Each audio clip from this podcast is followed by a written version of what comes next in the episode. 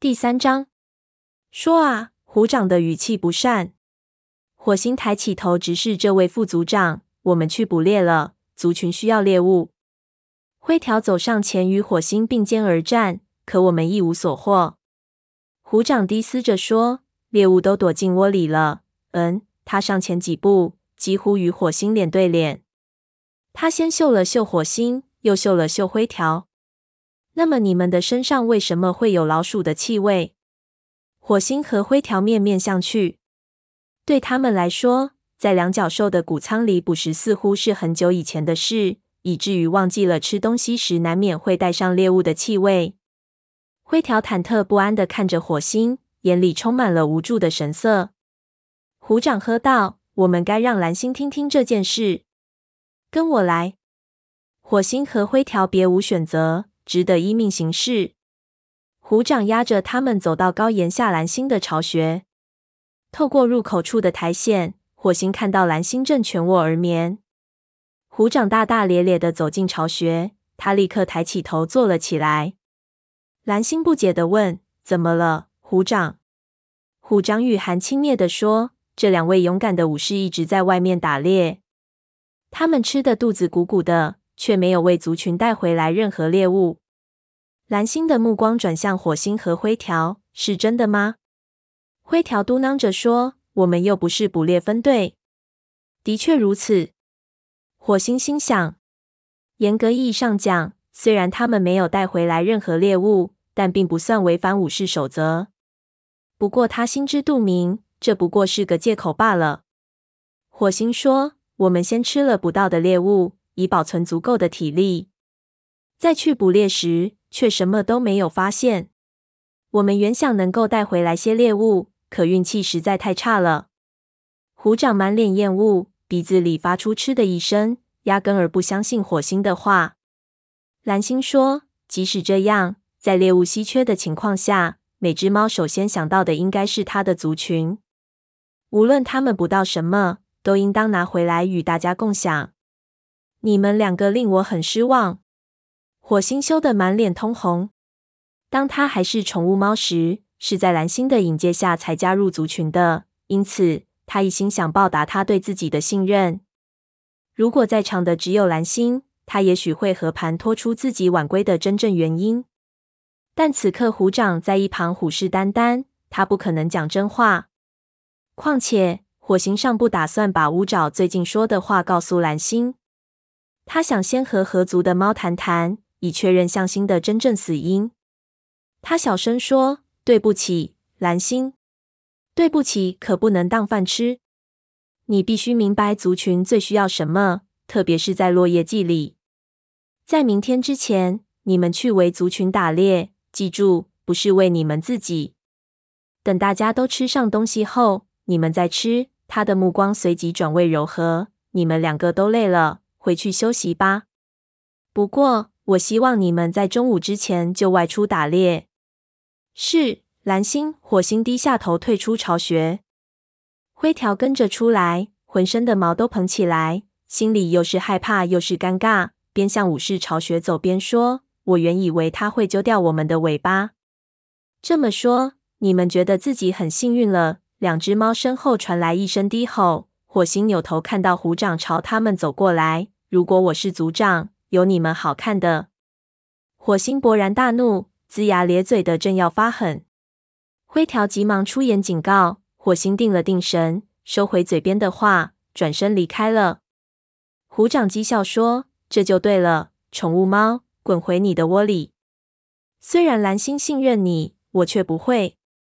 别忘了，我看到你在支援风族的战斗中做了什么。”他从两位年轻的武士身旁经过，先一步回到武士巢穴。灰条长长吁了口气。严肃地说：“火星，要么你是真的厉害，要么就是疯了。看在星族的分儿上，别再惹虎掌了。”火星生气地说：“我并没有惹他。”他走进巢穴，看见虎掌躺在中央，瞪着他，辗转翻了两三个身后，蜷成一团睡去。火星找到自己睡觉的地方，这时沙风和陈毛已经醒了。沙风坐起来，小声说：“从森林大会上回来后。”虎长一直在找你，我向他解释，但他不相信。你做什么了，令他这般异常？沙风同情的目光使火星多少感到些安慰。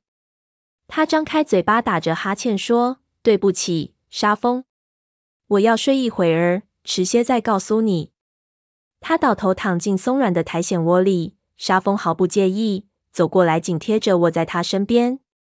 陈毛睁开一只眼睛瞪着火星，鼻子里发出嗤的一声，翻个身背对着他。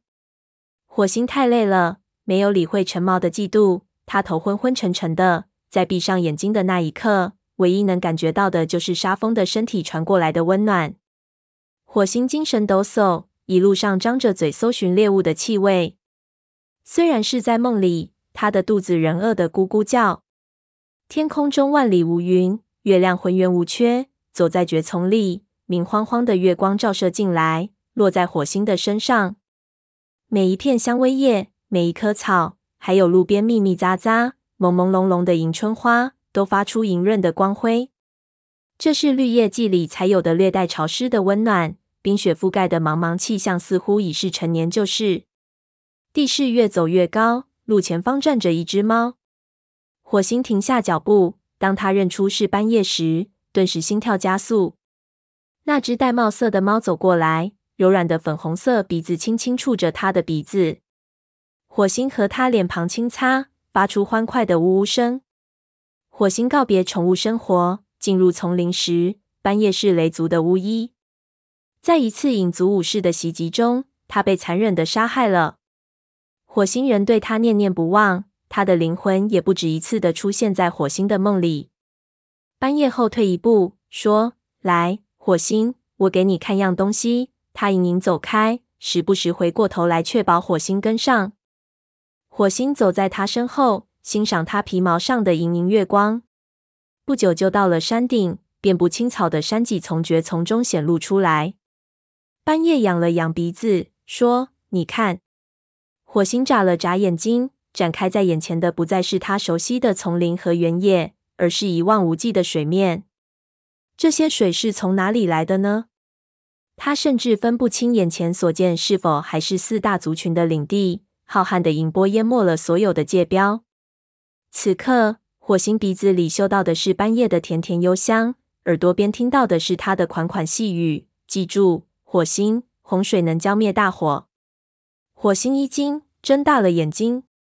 水面吹来的冷风穿透了他的皮毛，半夜不见了。